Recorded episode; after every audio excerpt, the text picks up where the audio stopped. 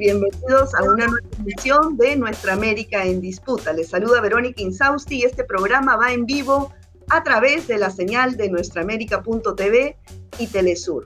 Así que desde el momento les invito a que se conecten, a que hagan sus preguntas, sus comentarios sobre el tema que vamos a abordar el día de hoy.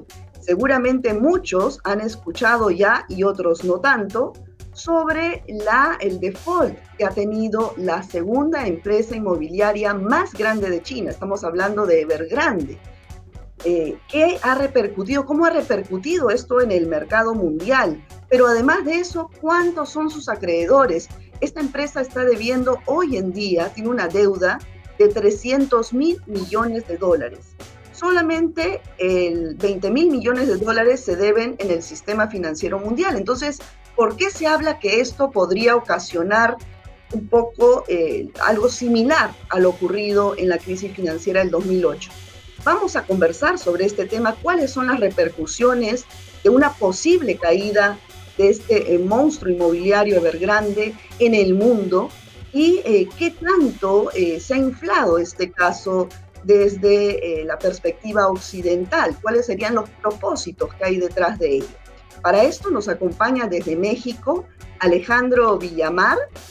Él es eh, miembro de la red mexicana eh, contra eh, en acción frente al libre comercio. Y también está con nosotros Carlos Bedoya, coordinador de la Red Latinoamericana por Justicia Económica y Fiscal. Muchas gracias a ambos por estar aquí. Gracias a ti. Gracias, Verónica. Bueno, Alejandro, para ponernos en contexto, ¿Cuál es la historia de Evergrande y por qué siendo la inmobiliaria más grande o la segunda más grande de China y una de las principales a nivel mundial ha caído en default? ¿Qué hay detrás? Bueno, en pocas palabras, eh, esto responde en, muy concretito, simplemente dejó de, de tener liquidez para pagarles a aquellos compradores de acciones de Evergrande. ¿Por qué? Porque bajo el esquema que ha utilizado Evergrande, que es el esquema tradicional de mercado, ha comprado, ha vendido más de lo que puede construir y ha atraído las inversiones ofreciéndoles eh, rendimientos mayores a los tradicionales del mercado. Pero con eso solamente se puede pagar eh, con los nuevos compradores. No alcanza bajo ese esquema y es como las famosas pirámides o como llaman gota a gota y todos esos esquemas de fraude financiero que se han utilizado en muchas partes del mundo o que son la, la burbuja inmobiliaria de los Estados Unidos de la crisis del 2007-2008. Ahora, eh, Carlos, ¿qué errores crees tú que cometió Evergrande? ¿no? Estamos hablando de que eh, acá hay una burbuja financiera detrás, como lo ocurrido en 2008. O sea, si hay, una, hay un problema de financiarización de la economía, eso, eso es real. Eh, pero este contexto, como tú bien señalabas al inicio, se, da también en una semana donde hay dos hechos ¿no? de, una especie de política contención contra China. Primero, efectivamente, una, dos ofensivas, ¿no? Una que tiene que ver con magnificar el problema de Evergrande, que es un problema que coyunturalmente me parece que no reta tanto a la economía china, eh, eh, digamos, en este momento coyunturalmente, pero que sí estructuralmente va a llevarnos a tomar algunas decisiones. Sobre eso voy a decir algo al final de esto, pero Em, hemos tenido primero el tema del AUKUS, que es esta alianza defensiva militar, alianza de seguridad entre Estados Unidos, Reino Unido y Australia, ¿no? que ha caído mal en Europa y tal, pero que es una especie, algunos han llamado de una creación de una OTAN de, eh, en la zona de, China, ¿no? Exagerando, pero esto ha puesto las, las alertas en China, China ha salido a victimizarse, a decir, oye, ¿cómo es esto en mi espacio de seguridad? Pero bueno, en fin, y al mismo tiempo magnificarlo de Evergrande. ¿No? Y Evergrande sí tiene un problema, tiene un problema de que ha estado levantando fondos privados sin mucho límite a través de una aplicación en el celular, un montón de gente ha puesto plata y ha tenido inversiones malas y activos malos, de mala calidad. Entonces ha llegado el punto que está en, en default, malas inversiones y activos con problemas, ¿no? Entonces tiene el problema que ahorita no tiene la liquidez para pagar a sus acreedores, a sus inversores y tiene problemas de cumplimiento con algunas personas que han invertido en casas, ¿no? Eh, bueno, tiene bastantes negocios grande, pero Efectivamente. Y el debate ahorita interno en China es que esto se reestructure, que se reestructure la deuda. Ahora, de aquí a esto, compararlo con la magnitud de lo de este, Lehman Brothers en el 2008, para comenzar, no es la misma, e, es un monto mucho menor, son 300 mil millones de dólares, lo de solamente Lehman Brothers era como 750 mil millones de dólares, era muchísimo más. Em, además, em, también está cómo China va a poder este, solucionar, creo que la, política... Eh, eh, en China va a ser también mirando a eh, quienes tienen el problema, a garantizar que, que tengan el acceso a, vivienda quienes eh, compraron y también devolver a los inversores o por lo menos eh, eh, el capital, ¿no? Em, Ahora yo creo, Carlos, yo quería antes de entrar a ese punto de, de, un poco la pugna geopolítica, ¿no? Que tú bien estabas comentando con, con este acuerdo que se ha realizado entre Estados Unidos, Reino Unido y Australia. Pero antes de eso, eh, estamos hablando acá de un default concreto, ¿no? De, una deuda de 300 mil millones de dólares, hay muchos acreedores eh, y hay un problema social fuertísimo. ¿No? no, pero eso de fortísimo yo lo matizaría. En China son eh, cientos de mil y doscientos millones de habitantes, ¿no? Hay digamos, eh, sí, hay un millón cuatrocientas mil familias que han dado dinero para una vivienda y ahora están en la calle viendo a ver quién les va a devolver ese dinero. No, necesariamente están en la calle. No necesariamente bueno, han habido protestas, ¿no? Digamos, han habido protestas, pero es un, es un problema, no, no es tanto como se pinta, pero sí hay un problema que se tiene que resolver, se va a reestructurar la deuda y hay algunos mecanismos que hacen para compensar el tema de la vivienda, y tal. El problema coyuntural creo que lo pueden resolver. Eh, están pidiendo que reestructuren las deudas de la compañía y si no intervendrá sin ninguna duda el, gobierno chino, además que ahí están los bancos, ¿no? Que son, son chinos. Pero el tema estructural sí es la forma de crecer, o sea, la forma de crecer sobre deuda, yo creo que eso es lo que está llegando a su fin.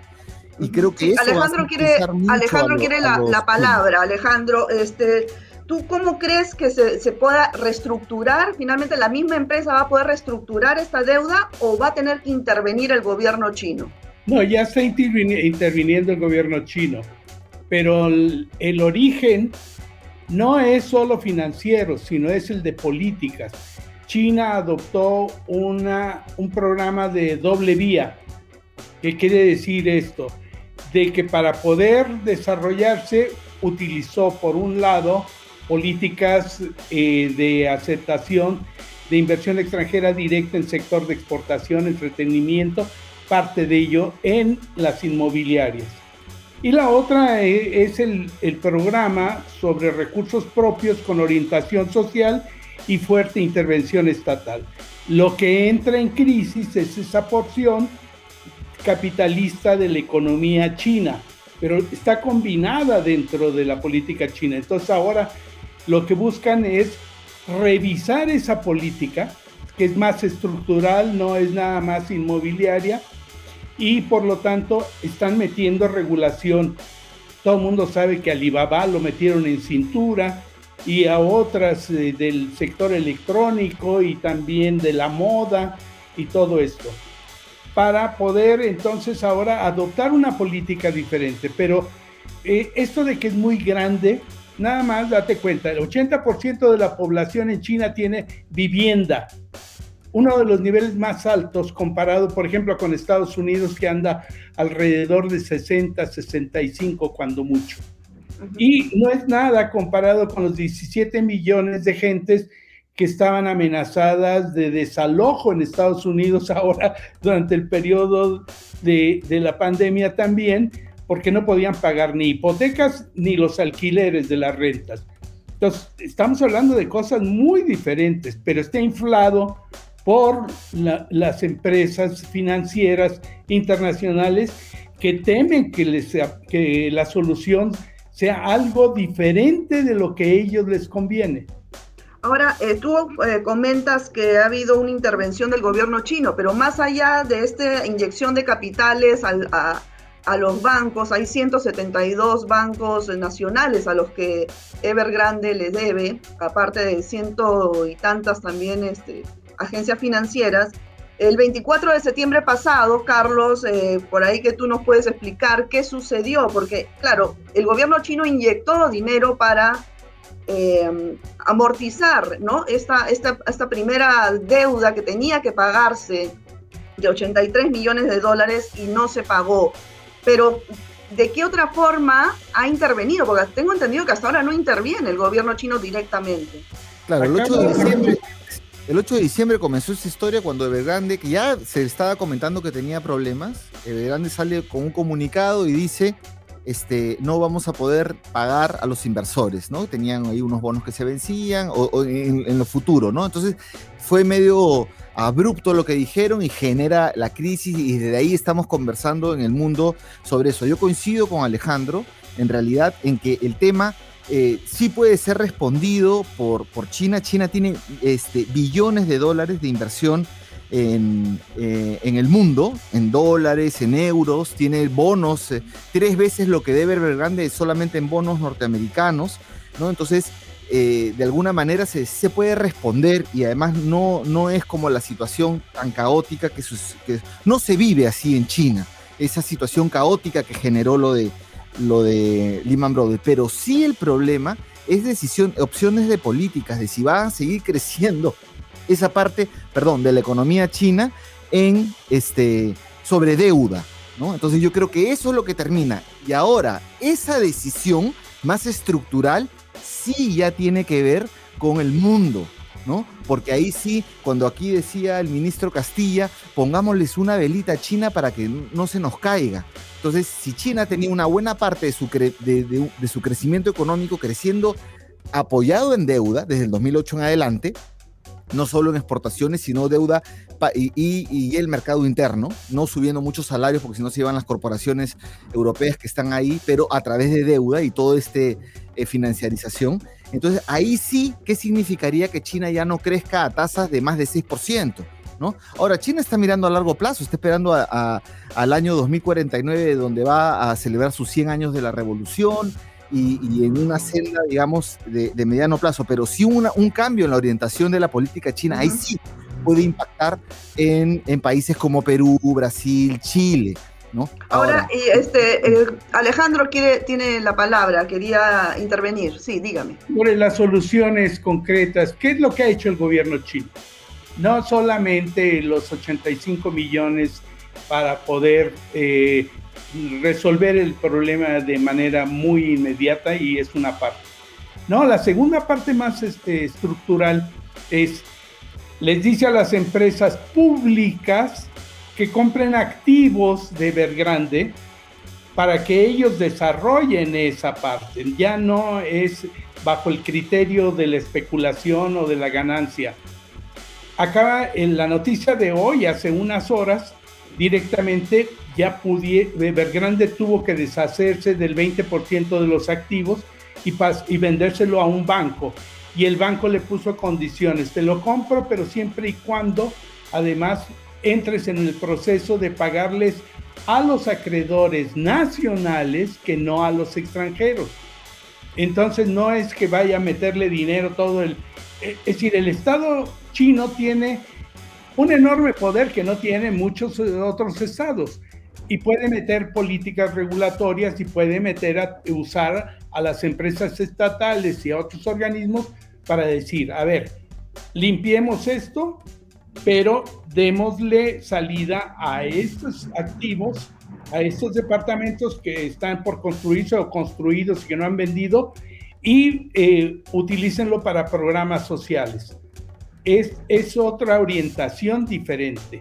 Eso es lo que les preocupa mucho a los inversionistas extranjeros que han querido salvataje exactamente como lo hicieron con Lehman Brothers o con las burbujas inmobiliarias. Este es, pero sí hay políticas concretas que no es entregar dinero a los propios eh, eh, metidos en el problema como Evergrande. Ahora, justo eh, sobre lo que comentas, eh, Alejandro, ¿tú crees, bueno, se ha, dado la noticia a través de muchos medios internacionales que eh, China, eh, bajo este título, ¿no? China tiene en vilo a la economía mundial, pero de sus 300 mil millones de dólares que debe esta empresa inmobiliaria, solo 20 mil están en el sistema financiero internacional, ¿no? ¿Tú crees que es una exageración? ¿Qué, qué propósitos habrían detrás de ello, de esta campaña, digamos? El propósito es ubicar, o sea, hay que ubicar este problema dentro de la, la guerra mediática de, decir, para que vean que China está fracasando y es una amenaza para el mundo, por lo tanto va a perder la batalla eh, eh, por la hegemonía mundial. Pero la segunda es, eh, y, que les importa mucho a, las cadenas mediáticas y a los inversionistas, es decir, la política de intervención del Estado es un fracaso por lo tanto debe de dejarse en manos del mercado y de los mecanismos tradicionales el problema de la vivienda como ellos quieren todo tipo de, actividad productiva.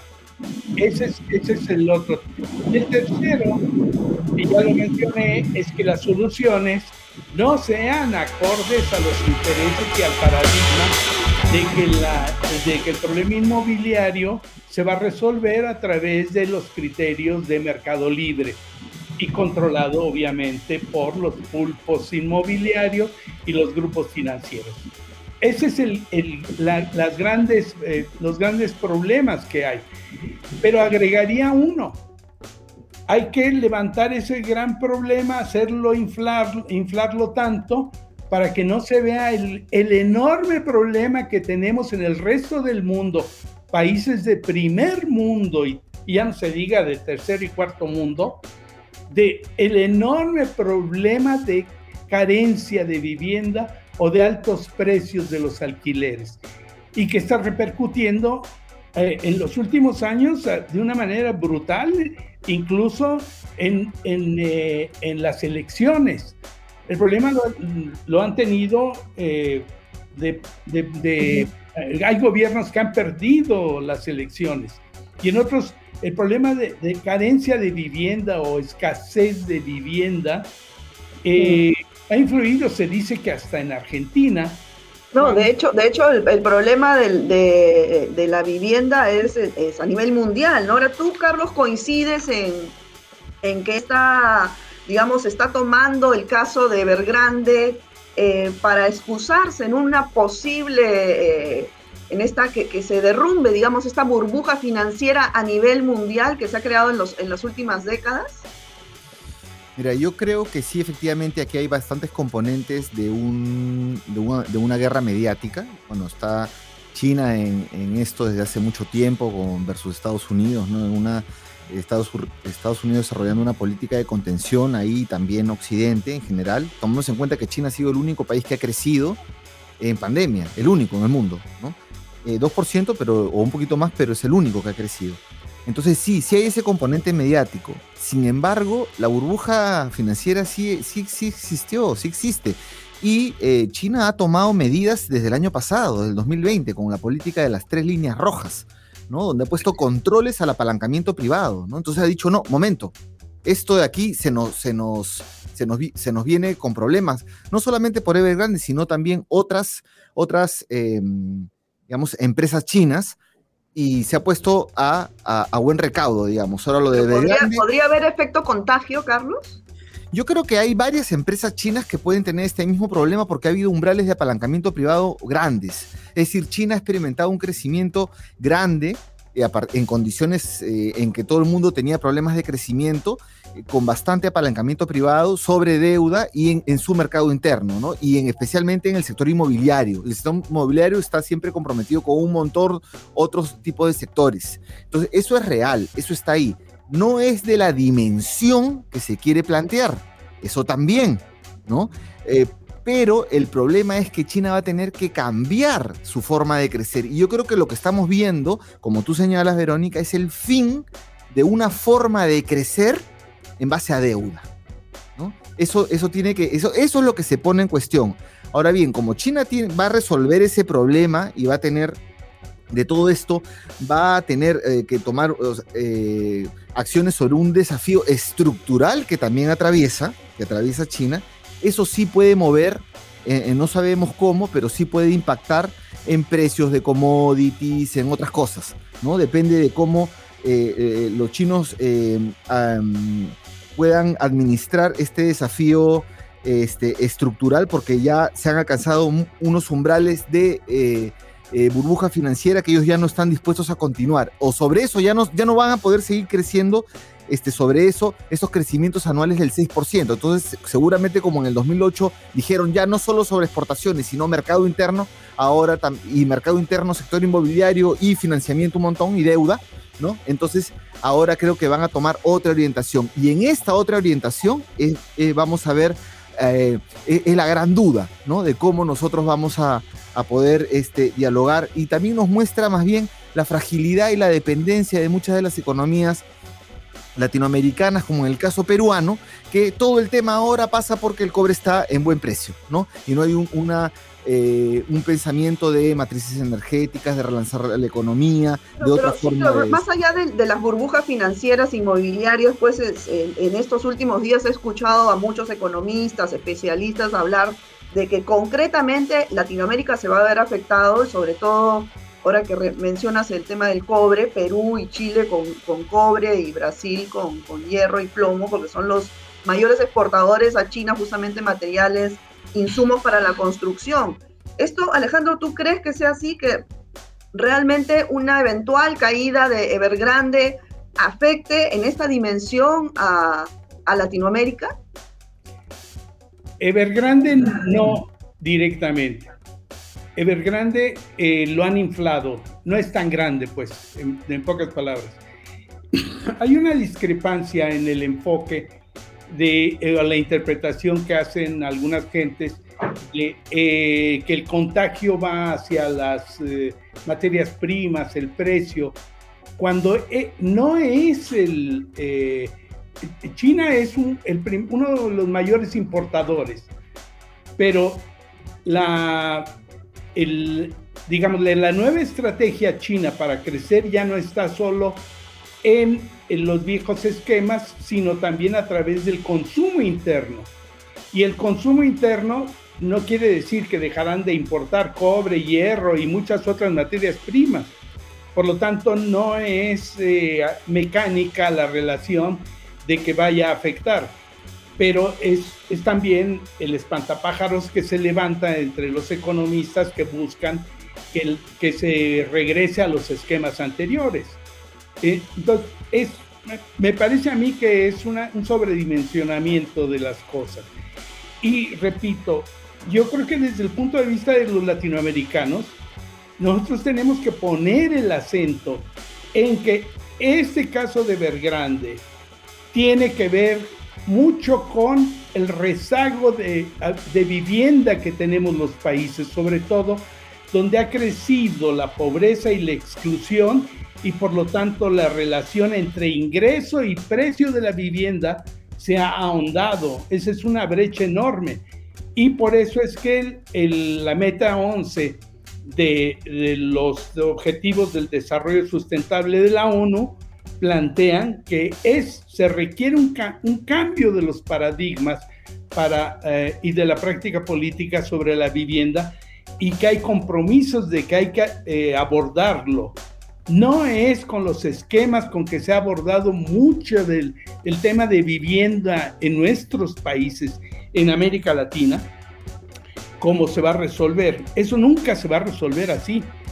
Y ni, ni se va a resolver tampoco, como no se resolvió el problema de, de la salud puesto en evidencia ahora durante la pandemia, entregándole el sistema de salud o desarticulando el sistema de salud pública para entregárselo a los administradores privados, ni el de educación, ni muchos otros sectores. Entonces lo que nosotros deberíamos de poner el acento es que en esas soluciones de mercado libre, no, no, no vamos nosotros, nuestros países, a resolver los problemas.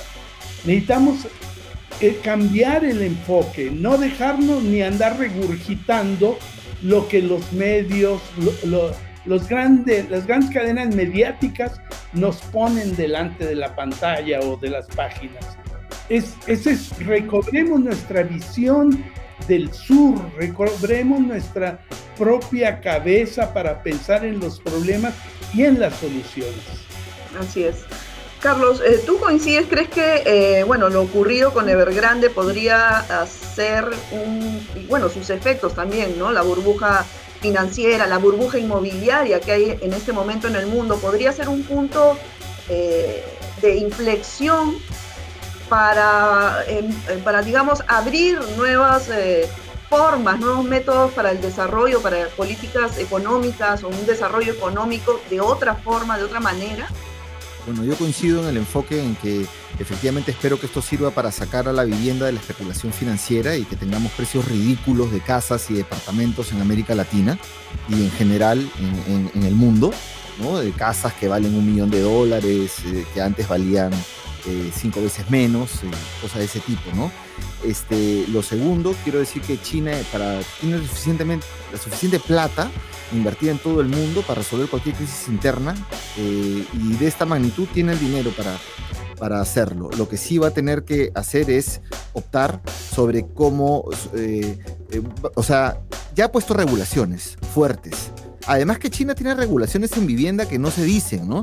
Eh, sobre, por ejemplo, la limitación para comprar vivienda. No es que tú llegas a una ciudad y te compras lo que quieres, no tienes que estar ahí un tiempo.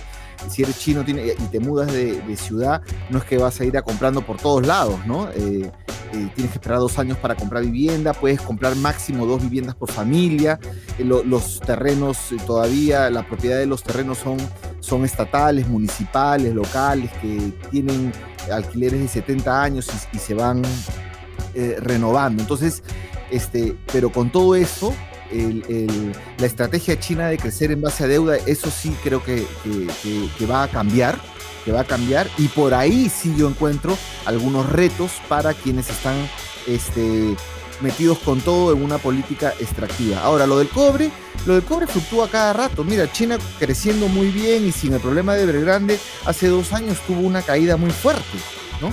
Y más bien se ha ido recuperando en el último año y estamos en una especie de, de, precio boom ahora. Se cayó un poquito y luego se, por lo de Evergrande y las noticias y todo, pero luego se ha vuelto a mantener.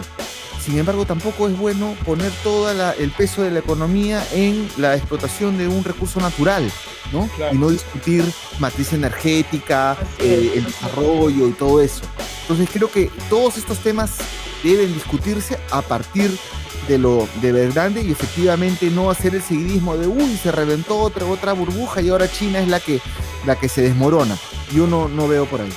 Ahora, eh, Alejandro, ¿y tú crees, eh, ya se está trabajando desde algunas organizaciones multilaterales o desde algunos países propuestas para regular los capitales especulativos para no seguir eh, repitiendo este tema de las burbujas financieras o en este caso ahora la inmobiliaria? Mira, en términos de discurso, hasta el Fondo Monetario Internacional y otros eh, han llegado a la conclusión de que se necesitan regulaciones estatales. Pero del dicho al hecho, todavía falta un gran trecho. Y entonces, eh, frente a las crisis, es la, el momento de la oportunidad que la sociedad tiene que exigir los cambios prácticos. Y por eso para mí es una enorme oportunidad, pero para eso también hay que tumbar una serie de dogmas. Por ejemplo, esto de las materias primas, que lo dejan solo a la idea de que la oferta y la demanda. Y se les olvida que los grandes monopolios controlan los precios.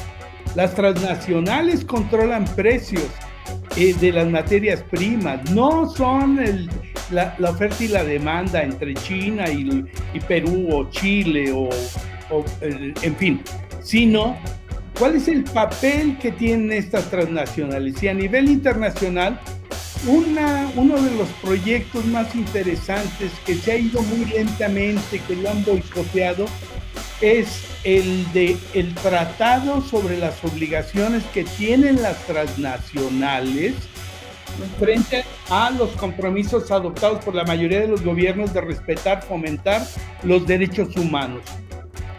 Y los derechos humanos, en los derechos humanos caben muchas cosas, entre ellas la vivienda, pero la educación, la salud, ahora la salud climática, para decir algunas.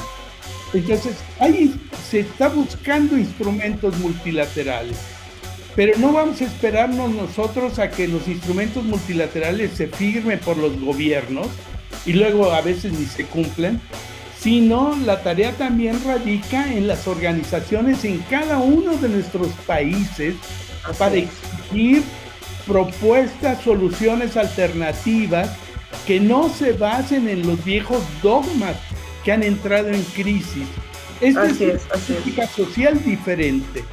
Esa es la perspectiva en la que nosotros tenemos que ver nuestros problemas y no lo que nos dicte Bloomberg o todas las agencias estas financieras.